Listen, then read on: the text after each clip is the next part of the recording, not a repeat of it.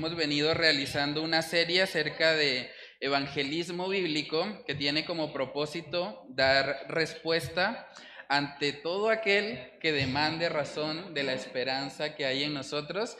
Ya hoy vamos en la clase número 20. Hemos estado hablando mucho acerca de cómo evangelizar diferentes perfiles, personas que de pronto han pasado por una depresión, personas que abrazan ideologías modernas como el feminismo, la ideología de género y todo esto.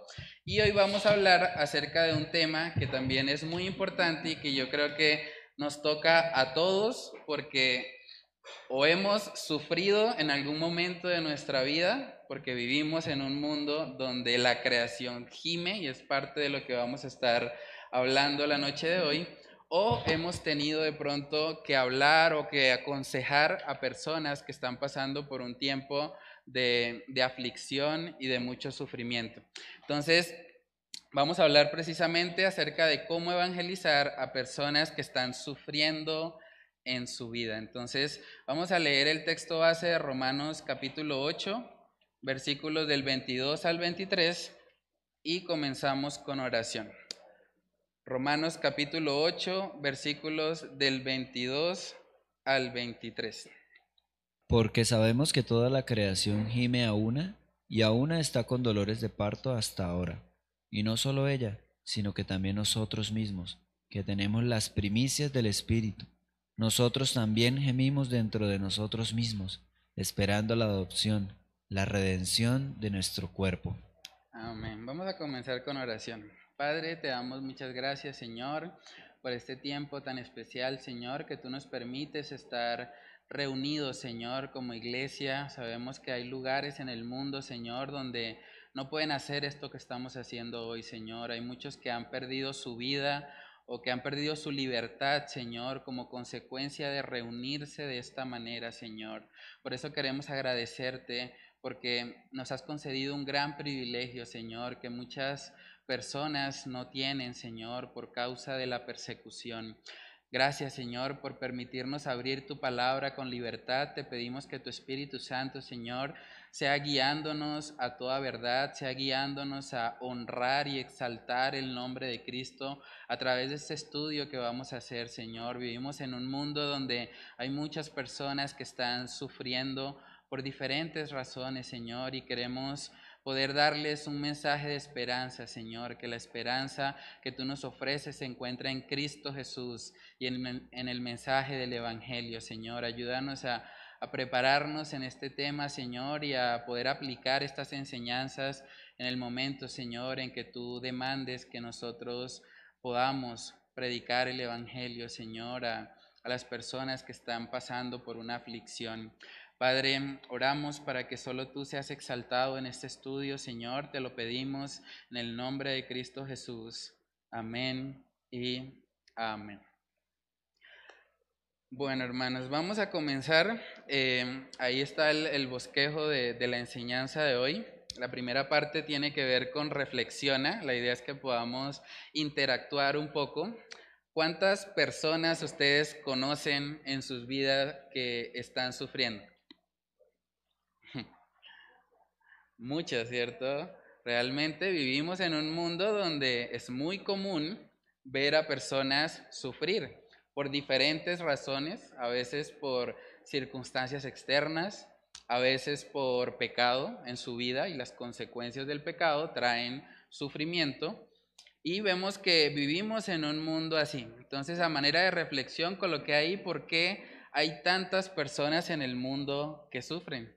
¿Cuál es la razón de, que eso suceda? El pecado, sí, muy bien. Y a veces hay situaciones, por ejemplo, no sé, un terremoto, una situación de desastre natural que se escapa, digamos, al control humano, donde vemos que la creación misma, como leímos en Romanos 8, gime y está con dolores de parto hasta ahora. Entonces voy a hacer una pregunta que hacen mucho los ateos o las personas que no, no reconocen a Dios. Si Dios es bueno, ¿por qué permite que su creación sufra en gran manera? Yo creo que es una pregunta con la que tarde o temprano tendremos que lidiar como creyentes. Entonces, ¿qué responderíamos ante una acusación así? Si Dios es bueno, ¿por qué permite que su creación sufra en gran manera? ¿Por qué se mueren los niños en África, por ejemplo, de hambre? ¿O por qué sucede un terremoto, una situación de desastre natural que cobra la vida de muchas personas, incluyendo niños? ¿Por qué esas cosas pasan en este mundo? ¿Alguien quiere compartir algo? ¿Cuál es la razón detrás del sufrimiento que vemos en este mundo? Bueno, una de las cosas que nosotros conocemos de Dios es que Él es permisivo y a la vez es permitivo, ¿sí? Mm.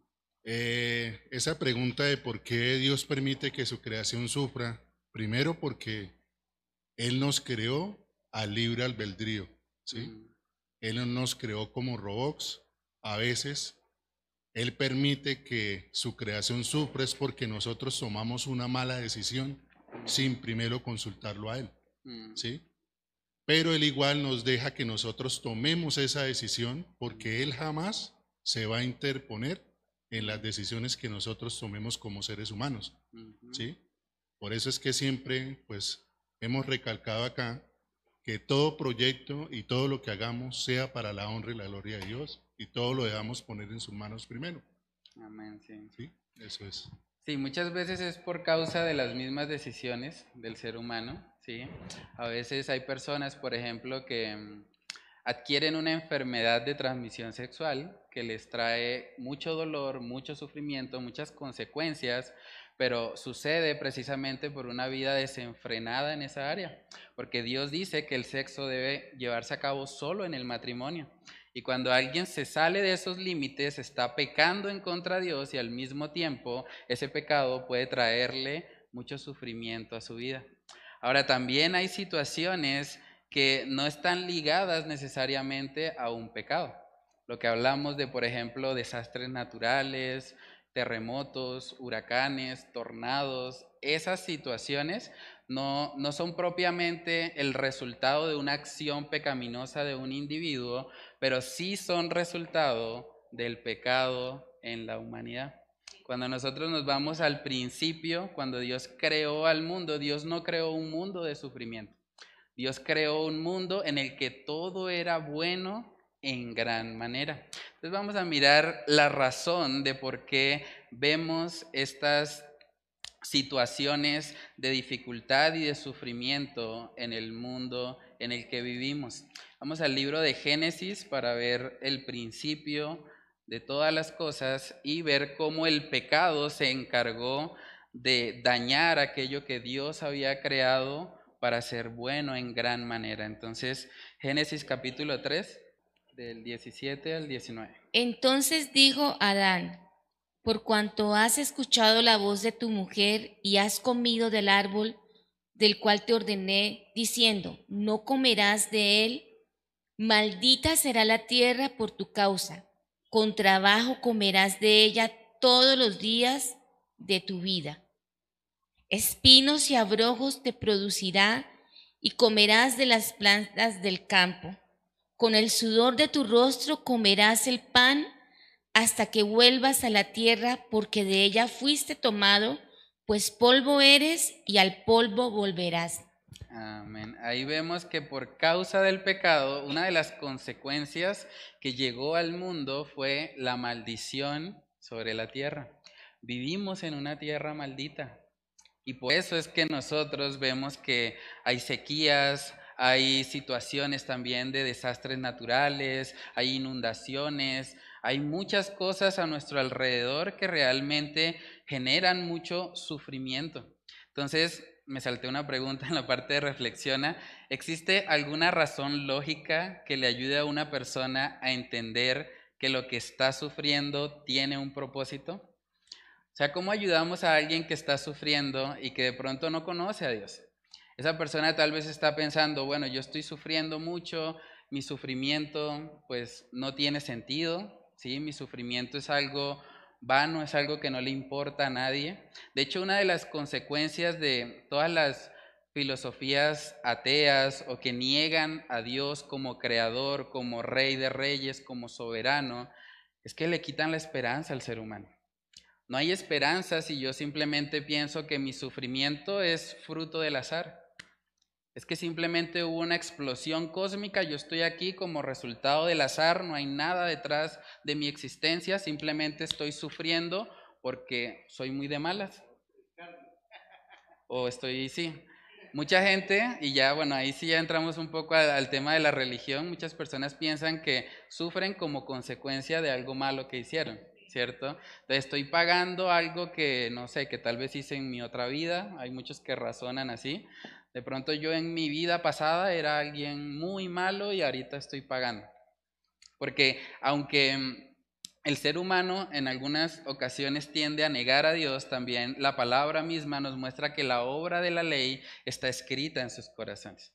O sea, el hombre sabe de una u otra manera cuando actúa mal, porque su conciencia le acusa sabe, y eso es curioso porque uno puede verlo aún en, los indígenas, en las tribus apartadas de la civilización, ellos tienen una forma de moralidad, siempre. Y hay cosas que ellos saben que son buenas y cosas que son malas. Eso pasa porque la imagen de Dios aún permanece en nosotros. Entonces, es importante llevar a las personas que están sufriendo a entender que lo que están pasando no es consecuencia como tal de, sus acciones, aunque puede ser por una situación pecaminosa, pero llevarles a entender que el, sufrimiento general que vemos en el mundo es la consecuencia del pecado. O sea, el plan original de Dios, el plan original de Dios no incluía el sufrimiento. De hecho, Dios mismo le dice al hombre, antes de que él pecara, le dice que no, no comiera del fruto de, del fruto prohibido, porque si comiere de él, ciertamente iba a morir. Y mucha gente ve eso como, ah, pero es que Dios es malo, Dios me pone límites, restricciones. Pero cuando nosotros entendemos los atributos de Dios, Dios es la persona más sabia que puede existir en el universo. Si Dios es la persona más sabia que puede existir en el universo y Él nos está diciendo, no comas del árbol, porque el día que comas de él ciertamente morirás, es porque es verdad. Y es porque Él está buscando precisamente que por medio de la obediencia nosotros tengamos una relación con Él. Lo peor que le puede pasar al ser humano es estar alejado de Dios. Y el sufrimiento llegó como consecuencia de eso. Entonces, cuando estamos tratando de ayudar a una persona que tiene esta lucha, que tal vez no entiende por qué está sufriendo, podemos llevarla al plan original de Dios y decirle, bueno, en el libro de Génesis vemos que Dios creó todo bueno en gran manera pero es el pecado la razón. Es el pecado la razón por la que esa persona está sufriendo. Ahora, por la gracia de Dios y por la obra perfecta de Cristo en la cruz, hay una segunda oportunidad para esa creación. Y esa segunda oportunidad la vemos también, vamos de extremo a extremo, vamos ahora al libro de Apocalipsis, capítulo 21, para ver cómo termina precisamente el Señor restaurando su creación, sobre todo aquellos que se arrepienten y creen en Él como Señor y Salvador. Apocalipsis 21, versículos del 3 al 4. y oí una gran voz del cielo que decía, He aquí el tabernáculo de Dios con los hombres, perdón, el tabernáculo de Dios con los hombres, y Él morará con ellos, y ellos serán su pueblo, y Dios mismo estará con ellos como su Dios, y jugará Dios toda lágrima de los ojos de ellos, y ya no habrá muerte, ni habrá más llanto, ni clamor, ni dolor, porque las primeras cosas pasaron. Amén. Este texto aplica solamente para aquellos cuyos nombres están escritos en el libro de la vida. Esto viene justo después del juicio del gran trono blanco. Entonces, podemos también animar a las personas en el hecho de que a pesar de que el pecado entró al mundo, trajo maldición sobre toda la creación, Dios tiene un plan. Y en ese plan Dios elimina el sufrimiento. Al final de toda la historia humana, cuando pasemos por ese juicio del gran trono blanco, todos aquellos cuyos nombres estén escritos en el libro de la vida van a experimentar lo que dice Apocalipsis 21.4. Dios mismo enjugará toda lágrima de sus ojos, ya no habrá muerte, no habrá más llanto, ni clamor, ni dolor, porque las primeras cosas pasaron. Es decir, el sufrimiento será totalmente eliminado. Pero para poder estar viviendo esta realidad es necesario primeramente arrepentirse de los pecados y creer en Cristo como Señor y Salvador. Entonces podemos mostrarle a, las personas que todo lo que estamos viendo hoy en día, todo lo que nos turba al prender de pronto un noticiero, tiene que ver con el pecado. Por eso el problema más grande del ser humano es ese. Es importante cuando lidiamos con una persona que sufre que no le prometamos que Dios le va a eliminar su sufrimiento.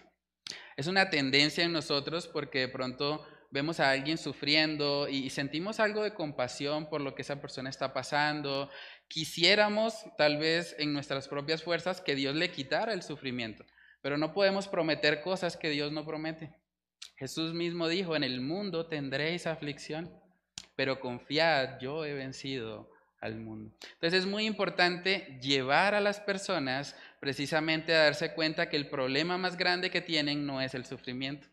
El problema más grande es el pecado. Y solamente cuando se arrepienten y creen en Cristo pueden empezar a gozar de esas delicias que tenemos en el Señor. El apóstol Pablo decía respecto a todas las tribulaciones y todo el sufrimiento terrenal que tenía, él decía que todo era como una leve tribulación momentánea.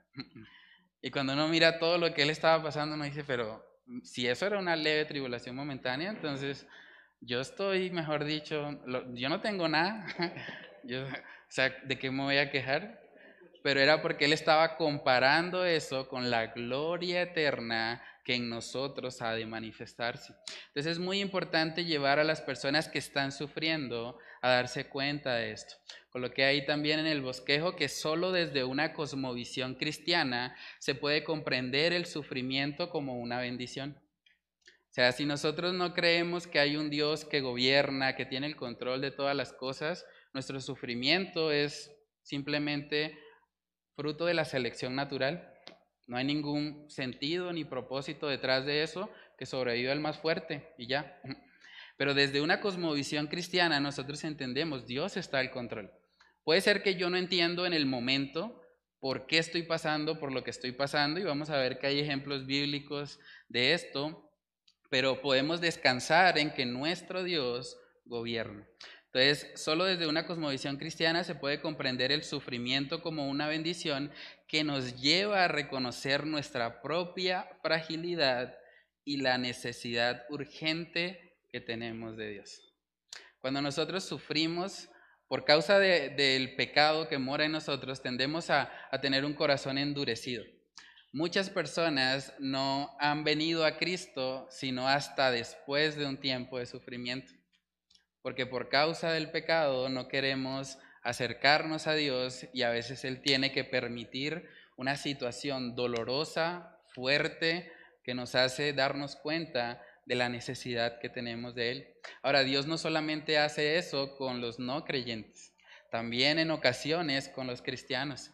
Cuando un cristiano está muy terco, quiere hacer su propia voluntad, el Señor a veces tiene que permitir que se lo traiga un pez. O a veces tiene que permitir que llegue una situación de sufrimiento que lo lleve a arrepentirse genuinamente de sus pecados y a creer en Cristo y a vivir realmente para lo cual Él lo ha llamado. Vamos a mirar uno de los ejemplos tal vez más fuertes, pero que también nos ayuda mucho en este tema del sufrimiento, es el ejemplo de Job. En Job capítulo 1 podemos ver todo lo que a Job le pasó, que realmente es, es, bastante fuerte porque fue una cosa tras otra. Vamos a mirar el libro de Job capítulo 1 versículos del 13 al 22. Si alguien tiene ese pasaje lo puede leer.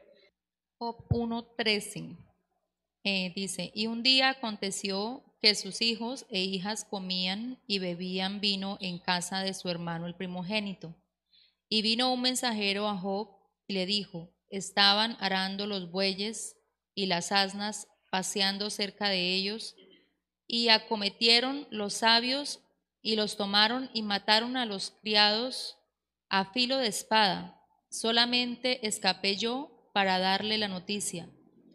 Aún estaba éste hablando cuando vino otro que dijo, fuego de Dios cayó del cielo, que quemó las ovejas y a los pastores y los consumió solamente escapé yo para darte la noticia. Todavía estaba éste hablando y vino otro que dijo, los caldeos hicieron tres escuadrones y arremetieron contra los camellos y se los llevaron, y mataron a los criados a filo de espada, y solamente escapé yo para darte la noticia. Entre tanto que éste hablaba, vino otro que dijo, tus hermanos y tus hijas estaban comiendo y bebiendo vino en casa de su hermano el primogénito. Y un gran viento vino del lado del desierto y azotó las cuatro esquinas de la casa, la cual cayó sobre los jóvenes y murieron, y solamente escapé yo para darte la noticia. Entonces Job se levantó y rasgó su manto y rasuró su cabeza, y se postró en tierra y adoró, y dijo, Desnudo salí del vientre de mi madre, y desnudo volveré allá. Jehová dio y Jehová quitó. Sea el nombre de Jehová bendito. En todo esto no pecó Job, ni atribuyó a Dios despropósito alguno. Amén. Tremendo eso, ¿no? Por una sola de estas cosas que le anunciaron a Job, mucha gente se ha quitado la vida. Mucha gente dice, no, pues lo perdí todo, ¿qué sentido tiene? Estoy en ruina, ¿sí? perdí lo, que era mi empresa, estoy en quiebra, ¿para qué seguir? Pero a Job le pasaba una tras otra, ¿sí, hermano? Mm. Mucha gente se suicidó por el tema de la pandemia. Mm. La bolsa cayó y hubo mucha gente que perdió plata. Sí, no, es muy fuerte. Y, es algo que, pues yo que vivo relativamente cerca al, al puente de la novena, es triste porque se ha convertido en un lugar básicamente de, suicidios, ¿sí? Y casi que el factor común de esos suicidios es las deudas, o sea, hombres o mujeres que sienten que ya no son capaces, que tienen demasiadas deudas, que le van a quitar la vida a otra persona y prefieren hacerlo ellos. O sea, es triste de verdad ver hasta dónde el sufrimiento puede llevar a una persona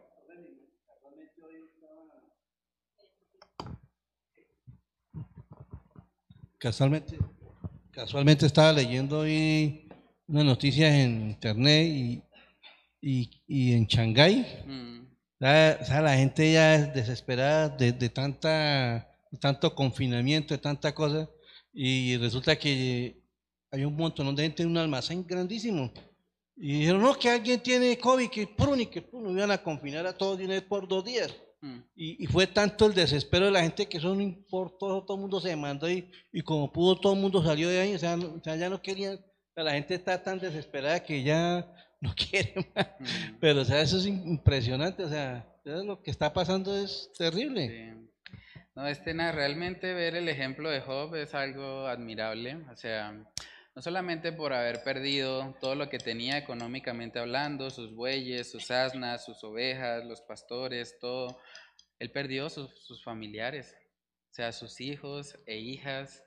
Eso es algo muy doloroso.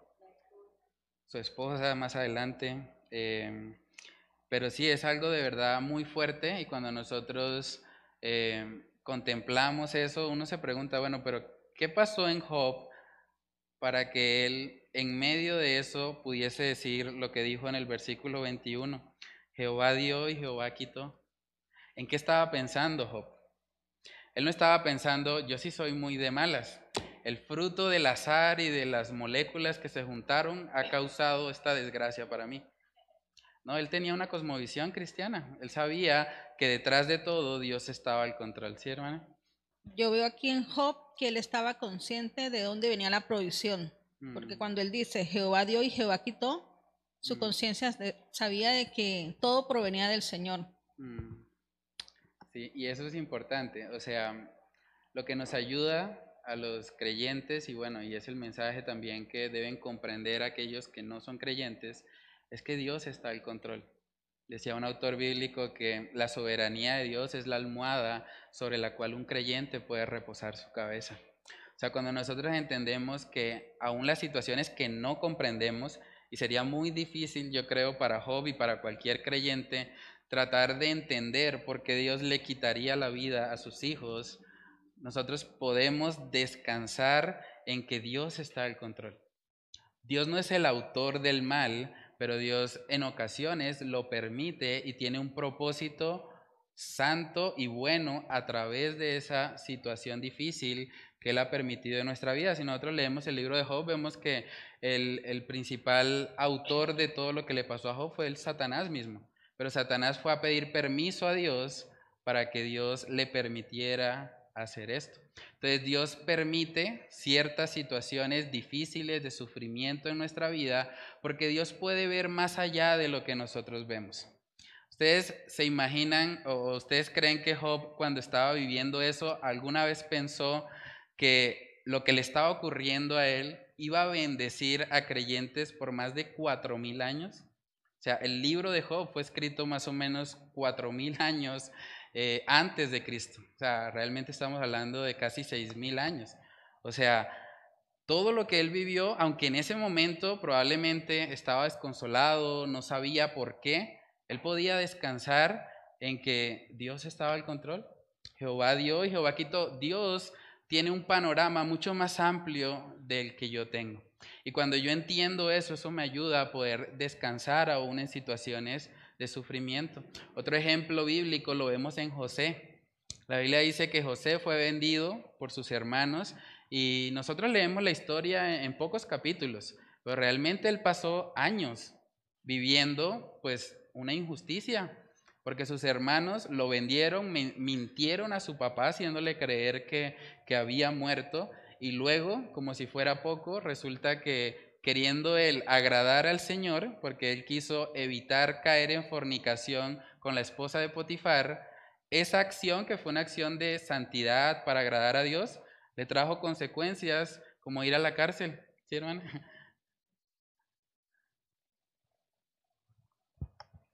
Se viene a mi memoria en tiempos atrás, cuando Dios no se enseñaba lo que era la soberanía, la voluntad de Dios, sino que si yo ya estaba caminando en la vida cristiana y algo malo me pasaba, quizás qué maldición yo tenía en mi vida. Entonces uno caminaba, era todavía con ese peso de, porque yo tuve una tragedia y la tragedia fue que perdí un hijo. Y en ese momento de la tragedia a mí me condenaron, ¿sí? O sea, no, no había, pues yo sí descansé en, en la presencia de Dios, pero fue muy duro. Entonces, quién sabe qué maldición o qué cosas escondidas tiene María Consuelo que Dios la está castigando, mm. ¿sí? Entonces ahí es donde uno dice, Jod, ah. amaba al Señor y él nunca renegó del Señor. Sí, tremendo, ¿no? Y es importante aclarar eso, o sea, no, no todo el sufrimiento que vemos es consecuencia necesariamente de un pecado. ¿Sí, hermano Dylan? Hola, sí.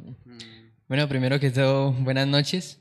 Eh, ese acontecimiento, pues, hermana, no lo sabía y el Señor lee cada día mucha fuerza y ese, esa situación me recuerda mucho un versículo en Romanos 8:28 que nos comenta lo siguiente, y sabemos que a los que aman a Dios, todas las cosas les ayudan a bien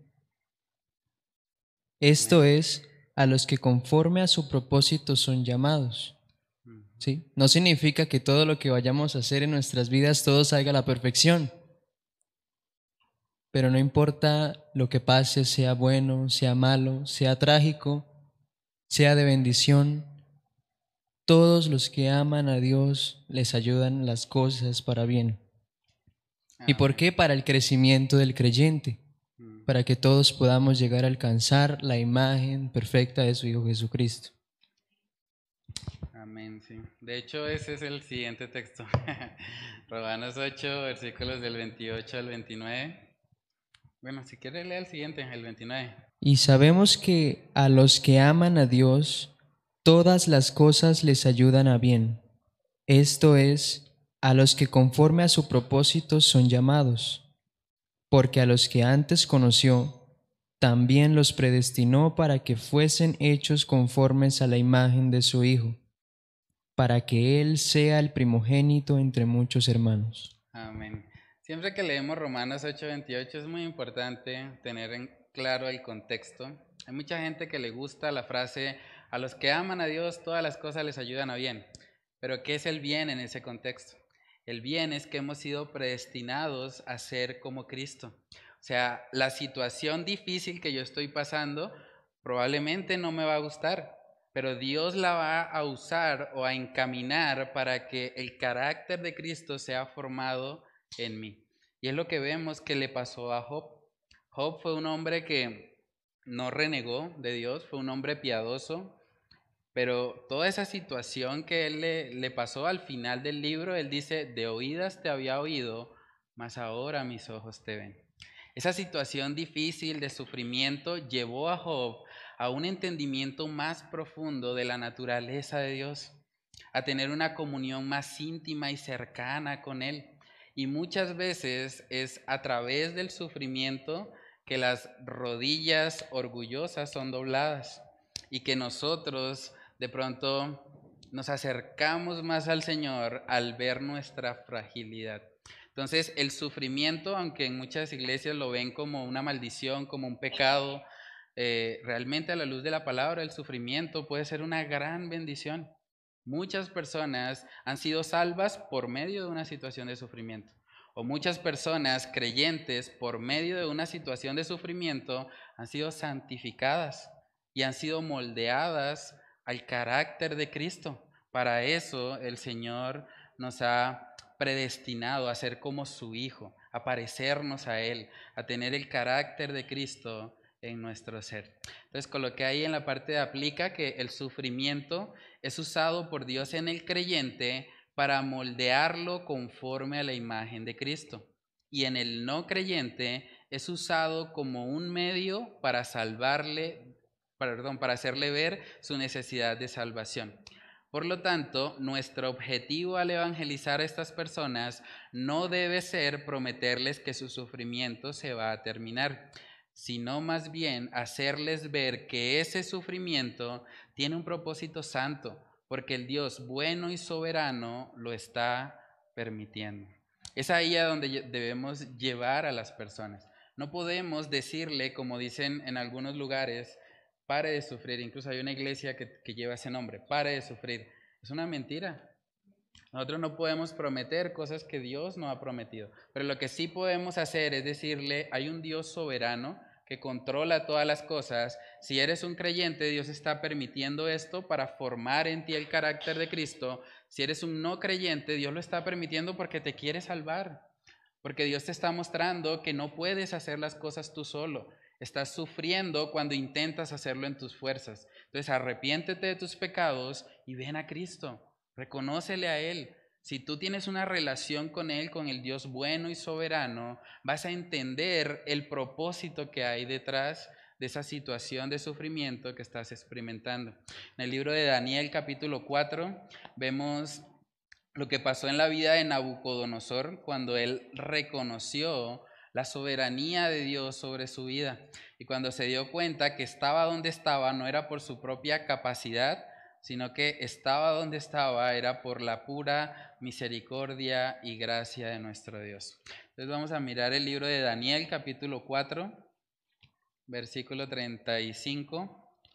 Todos los habitantes de la tierra son considerados como nada, y Él hace según su voluntad en el ejército del cielo y en los habitantes de la tierra, y no hay quien detenga su mano y le diga, ¿qué haces? Amén. No hay nadie que le diga, ¿qué haces? Cada situación que nosotros vivimos está bajo el control bueno y soberano de nuestro Dios.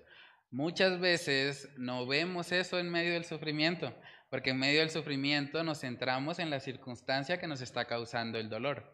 Pero al ver todos estos ejemplos bíblicos, el ejemplo de Job, el ejemplo de José y de muchos creyentes que sufrieron mucho durante su vida, pero que Dios utilizó ese sufrimiento para bendecir a muchas generaciones. Nosotros no sabemos si Dios está usando nuestro sufrimiento para bendecir a las personas a nuestro alrededor o para bendecir a la siguiente generación. Hay historias, por ejemplo, que, que se pueden transmitir de generación en generación. Hay cosas, bueno, no recuerdo alguna buena, pero hay cosas que yo sé de mis abuelos que de alguna manera me, han servido.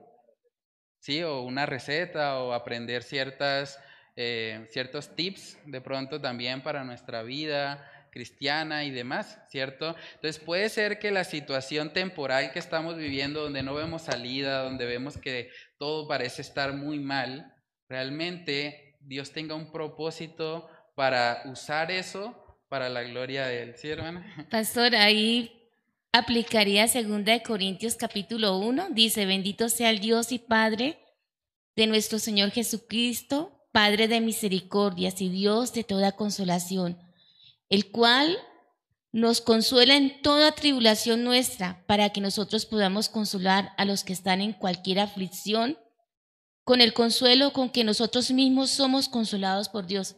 Amén, sí. O sea, Dios puede estar utilizando la situación de sufrimiento en la que estamos para que luego consolemos a otras personas. Sí, nosotros también con mi esposa vivimos una situación pues dolorosa en cuanto a que perdimos un bebé. O sea, nosotros antes de que naciera Daniel Santiago, eh, mi esposa tuvo un embarazo anembrionado, o sea, que hay fecundación, pero no crece el, el bebé.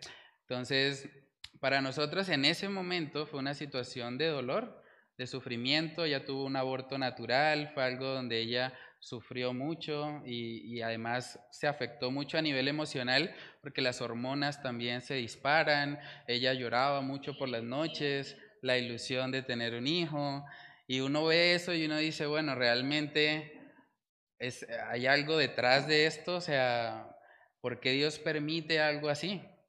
Pero al mismo tiempo el hecho de haber pasado por esa situación también nos capacita para luego ir y consolar a aquellos que también pierden un bebé y darles un mensaje de esperanza y decirles que en Cristo Jesús pueden encontrar el consuelo para esa aflicción. Entonces, aunque no vemos siempre claramente el propósito que Dios tiene, podemos descansar en que sí lo hay, que Dios está encaminando cada cosa para su perfecta voluntad. En el libro de Salmos, capítulo 119, vemos una afirmación que es completamente contracultural, ¿sí? Eh, mm. Quería como eh, dar ahí un, como un apunte también. Eh, un ejemplo muy claro también tenemos cuando Jesús sanó al ciego, ¿sí? Ah, al ciego en, de nacimiento, algo que me rondaba aquí, lo mm. estaba buscando y no lo encontraba. sí, señor, Juan 9. Eh, que dice, al pasar Jesús vio a un hombre ciego de nacimiento y le preguntaron sus discípulos, diciendo, Rabbi, ¿quién pecó, este o sus padres, para que haya nacido ciego? Respondió Jesús, no es que pecó este ni sus padres, sino para que las obras de Dios se manifiesten en él. Mm. O sea, es algo muy, muy bonito porque hay cosas que nos suceden para la alabanza de la gloria del Padre, para glorificarse Él en cada uno de nosotros. Y aquí vemos este ejemplo muy, muy claro con, con el ciego. No, y Dios se glorifica eh, en medio de, de, la enfermedad, precisamente. Bueno, en una de las actividades de profundización, les voy a adelantar un poquito, eh, les coloqué el testimonio de Johnny Erickson. Ella es una mujer que quedó parapléjica y y fue una situación de verdad de mucho dolor, mucho sufrimiento, porque ella era una adolescente y estaba en clases de natación, si mal no recuerdo. Ella se lanza a una piscina y resulta que la piscina no tenía el suficiente nivel de agua para resistir el clavado. Entonces al ella lanzarse, su cabeza golpea directamente contra el piso y ella queda parapléjica de por vida. Cuando uno ve esa situación, uno dice, bueno, esta persona con, con esto que le pasó, lo mínimo que va a hacer es aborrecer a Dios, a blasfemar en contra de Él, pero resulta que Dios utilizó esa situación y esa paraplegia en ella para que ella ahora tenga un ministerio donde ella evangeliza a personas paralíticas y les habla acerca del Evangelio. Entonces, una situación de sufrimiento y de dolor que probablemente en su momento ella no entendía, Dios la estaba utilizando para que ella fuese su instrumento para que ella alcanzara a otros con el mensaje de salvación. El testimonio es impactante, se los recomiendo mucho, y habla también de, de, cómo muchas personas creyentes se acercaron a ella tratando de sanarla, porque es el contexto de lo que vemos en muchas iglesias Dios te dice que te levantes de esa silla de rueda, ahora, levántate. Y resulta que no. O sea, fueron varios amigos y le imponían manos y trataban, la llevaron también, ella cuenta que la llevaron a campañas de sanación y milagros y todo esto que se ve en muchas iglesias y no. Pero ella entendió en medio de todo, ella pudo comprender que Dios quería que ella estuviese así. O sea, a veces Dios quiere que, estemos en el sufrimiento, porque estar en una situación de sufrimiento le va a traer más gloria a Él que estar en una situación de sanidad. ¿Sí, hermana? Es muy bonito este mensaje porque muchas veces nosotros como creyentes, cuando algo pasa en nuestras vidas, lo primero que hacemos es decir esta pregunta típica a Dios. ¿Por qué? Sí. ¿Por qué a mí? ¿Por qué yo estoy pasando esto? Pero a medida que vamos profundizando en la escritura nos damos cuenta que los pensamientos de Dios no son nuestros pensamientos y que nuestros caminos no son los caminos de Dios y que todo lo que Él hace como decía que mi mamá, es para alabanza de su gloria. Amén, sí. y de verdad que cuando comprendemos eso, eso nos ayuda mucho en medio de, de situaciones de incertidumbre, de sufrimiento, donde tal vez no entendemos. Ahora también es importante entender aquí, coloqué en la parte de razona, que el sufrimiento no es garantía de que una persona genuinamente se arrepienta delante de Dios.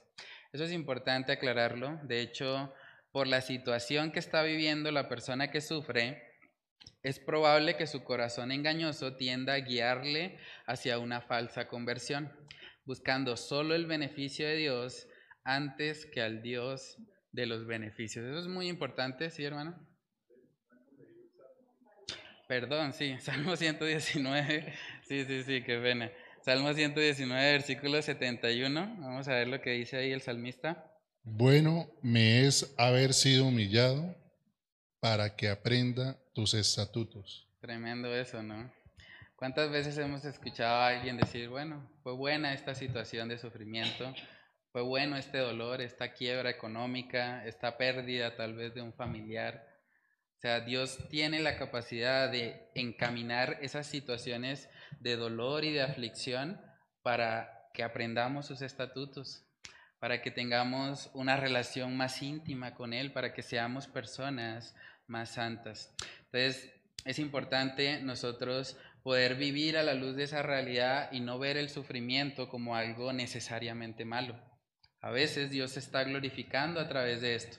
Y es importante también, volviendo a la parte de razona, entender que no solamente porque una persona esté sufriendo, necesariamente se va a convertir. Es muy común de que las personas tienden a ser un poco más receptivas o por lo menos externamente cuando están sufriendo. Sí, como que a muchos se les hace fácil, sí, yo creo en Dios, sí, yo le pido perdón y demás, pero a veces cuando la situación de sufrimiento ya no está, entonces esas personas vuelven otra vez al mundo, a su vida vieja, y eso demuestra que realmente no creyeron el mensaje de salvación. Un ejemplo de eso lo vemos en Lucas capítulo 7, cuando Jesús sanó a 10 leprosos. Vamos a ver que de 10 que fueron sanados, la lepra, por cierto, es una enfermedad muy dolorosa. La lepra causa que la piel se le caiga a las personas al punto de que quedan como con la carne viva, ¿sí? Es probable que a un leproso las moscas se le iban a parar en su piel y iban a dejar sus crías ahí y iba a tener mucho dolor, mucha infección por causa de esto. Ellos no tenían tampoco los avances de medicina que tenemos hoy en día, entonces un leproso simplemente debía apartarse totalmente y era muy probable que muriese por su enfermedad y totalmente solo. Pero vamos a ver lo que pasó cuando Dios, o bueno, Dios sí le quitó esa esa enfermedad a diez leprosos y cómo ellos reaccionaron. Lucas capítulo 17, versículos del 11 al 19. Yendo Jesús a Jerusalén, pasaba entre Samaria y Galilea. Y al entrar en una aldea, le salieron al encuentro diez hombres leprosos, los cuales se pararon de lejos y alzaron la voz, diciendo, Jesús Maestro, ten misericordia de nosotros. Cuando él los vio, les dijo, Id, mostraos a a los sacerdotes. Y aconteció que mientras iban, fueron limpiados. Entonces uno de ellos, viendo que había sido sanado, volvió, glorificando a Dios a, una, a gran voz, y se postró rostro en tierra a sus pies, dándole gracias, y este era samaritano.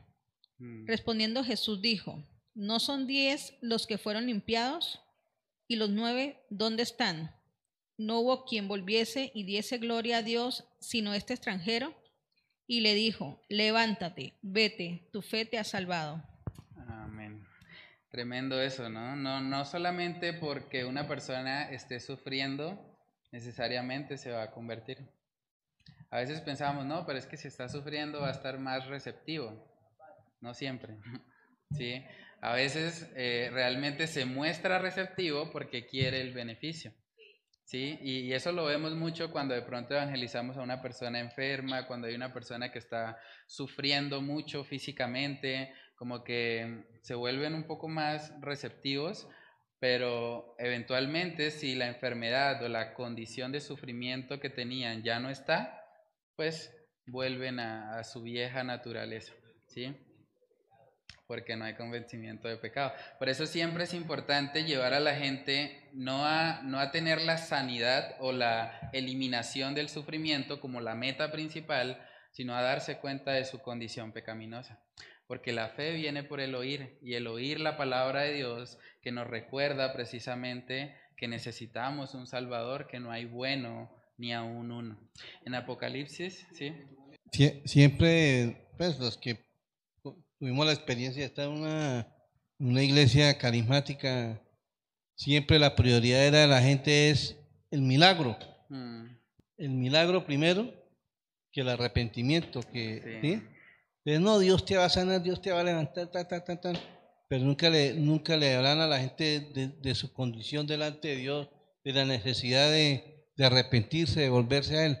Entonces, muchas veces, cuando no sucedían los milagros, la gente sentía frustrada, pero ¿qué será? ¿Qué será? Mm. Pero claro, no, no le hablaban las cosas como son. No, y es lamentable porque muchas personas, digamos que hoy en día tienen muchos prejuicios en contra de la iglesia, en contra a los cristianos en general, porque mm, creyeron una promesa falsa. La Biblia nunca promete que va a dar sanidad a todos. La Biblia promete salvación, pero para todos los que creen. Para los que no, promete juicio. Entonces, es importante nosotros no hacer promesas a las personas que tengan que ver con cosas temporales. Realmente Dios está interesado más en las cosas eternas. O sea, en últimas, una vida de 70, 80 años, ¿qué es comparado con la eternidad? Realmente cuando miramos las cosas desde el punto de vista de Dios y de las cosas eternas, eso también nos ayuda a poder enfrentar el sufrimiento de una mejor manera. En el libro de Apocalipsis, capítulo 9, vamos a ver ahí un pasaje también muy impactante. El contexto ahí tiene que ver con la gran tribulación y vemos que a pesar de que hay plagas, a pesar de que hay situaciones muy fuertes que está viviendo la humanidad, Apocalipsis capítulo 9 nos enseña que estas personas no se arrepintieron, a pesar de ver todo lo que estaban sufriendo. Apocalipsis capítulo 9, versículos del 18 al 21. La tercera parte de la humanidad fue muerta por estas tres plagas, por el fuego, el humo y el azufre que salían de sus bocas, porque el poder de los caballos está en su boca y en sus colas, pues sus colas son semejantes a serpientes, tienen cabezas y con ellas hacen daño. Y el resto de la humanidad los que no fueron muertos por estas plagas no se arrepintieron de las obras de sus manos, ni dejaron de adorar a los demonios y a los ídolos, de oro, de plata, de bronce, de piedra y de madera, que no pueden ver, ni oír, ni andar. Amén. Después de ver todo ese dolor, toda esa aflicción, de que muchas personas fueron muertas por las plagas. pastor.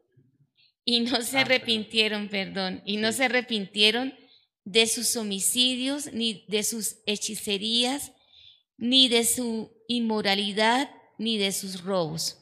Tremendo, ¿no? Después de ver toda esa maldad, todas esas plagas, eh, ver las consecuencias que esto trajo, dice el texto en el versículo 21 que no se arrepintieron.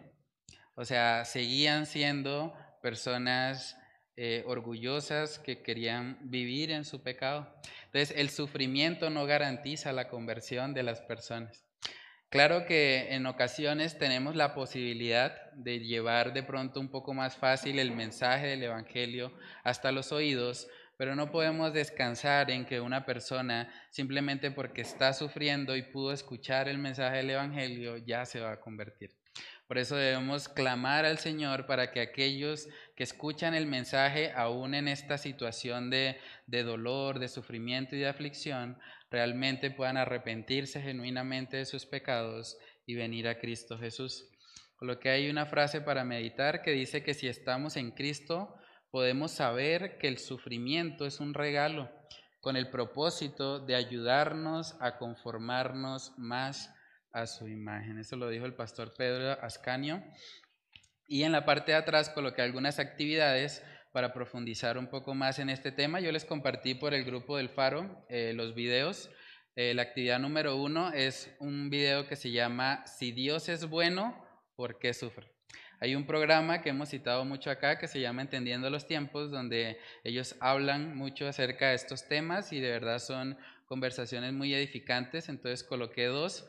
Uno es si Dios es bueno, ¿por qué sufro? Y el otro es por qué Dios permite la aflicción. Esa la dirige el pastor Miguel Núñez. Entonces la idea es ver los dos videos y pueden escribir ahí en el recuadro las principales enseñanzas que les dejó, que les dejaron ambos videos.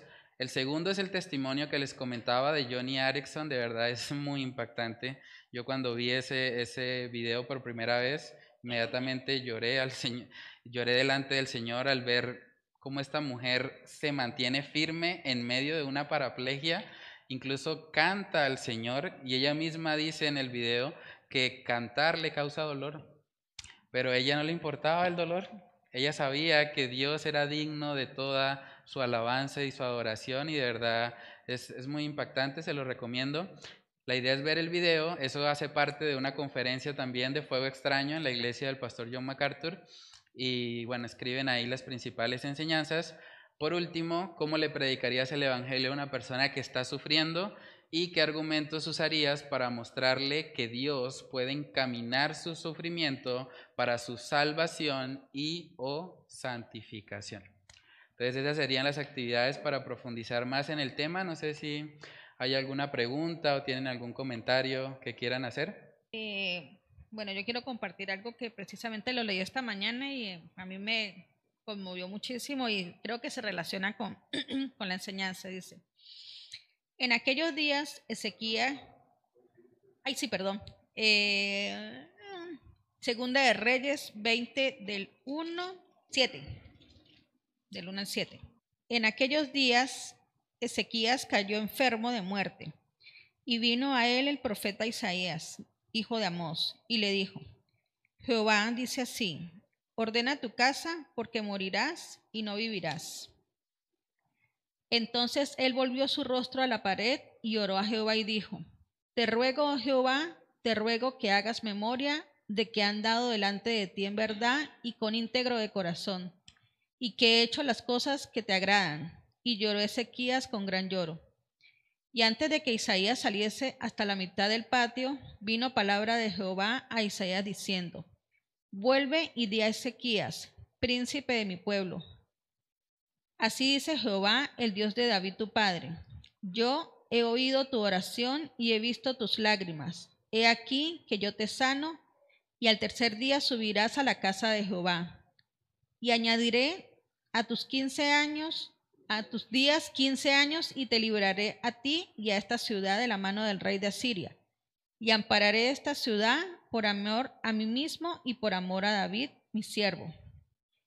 Bueno, hasta ahí era. Entonces, mm. yo creo que esa es la actitud que debemos tener todos, mm. o sea, todos los seres humanos, porque no es fácil para uno que le decían, no, se va a morir. Mm. Entonces, normalmente el que no tiene el Señor en su corazón se frustra, se desanima. Entonces, pues es una invitación. A mí me conmovió muchísimo y, de verdad me, me, dio como esa alerta de que a pesar de las circunstancias que nosotros podamos estar pasando, o sea, nuestro deber es ir al Señor. en clamor, en oración, en llanto, si es posible, pero que Él vea que realmente nosotros, a pesar de, de esas cosas, Mm. tenemos un corazón agradecido. Amén, sí, de verdad que es una muy buena actitud la que vemos ahí en Ezequías. Descansar en el Señor, Él gobierna, Él está al control de nuestras vidas y eso es la mejor, eh, el mejor conductor que puede haber para el auto de nuestras vidas, por así decirlo, es el Señor. Gracias a Dios que no somos nosotros los que estamos al volante, es Dios y eso nos puede traer paz y gozo a nuestras vidas. Entonces, no sé si alguien más quiere comentar algo o terminamos con oración. ¿Sí? Bueno, entonces dispongámonos para orar y pedirle al Señor que Él nos ayude a, poner por obra esto que estudiamos en esta noche. Padre, te damos muchas gracias, Señor, por tu misericordia. Gracias por permitirnos estar hoy aquí reunidos, Señor, para reflexionar en este tema tan importante, Señor. Vivimos en un mundo de continuo sufrimiento. Podemos ver a nuestro alrededor personas luchando con enfermedades, personas luchando con desánimo, con depresión, personas que tal vez no entienden, Señor, por qué están viviendo una situación de dolor, una situación de aflicción, Señor. Padre, ayúdanos a, a poder guiar a estas personas hacia ti.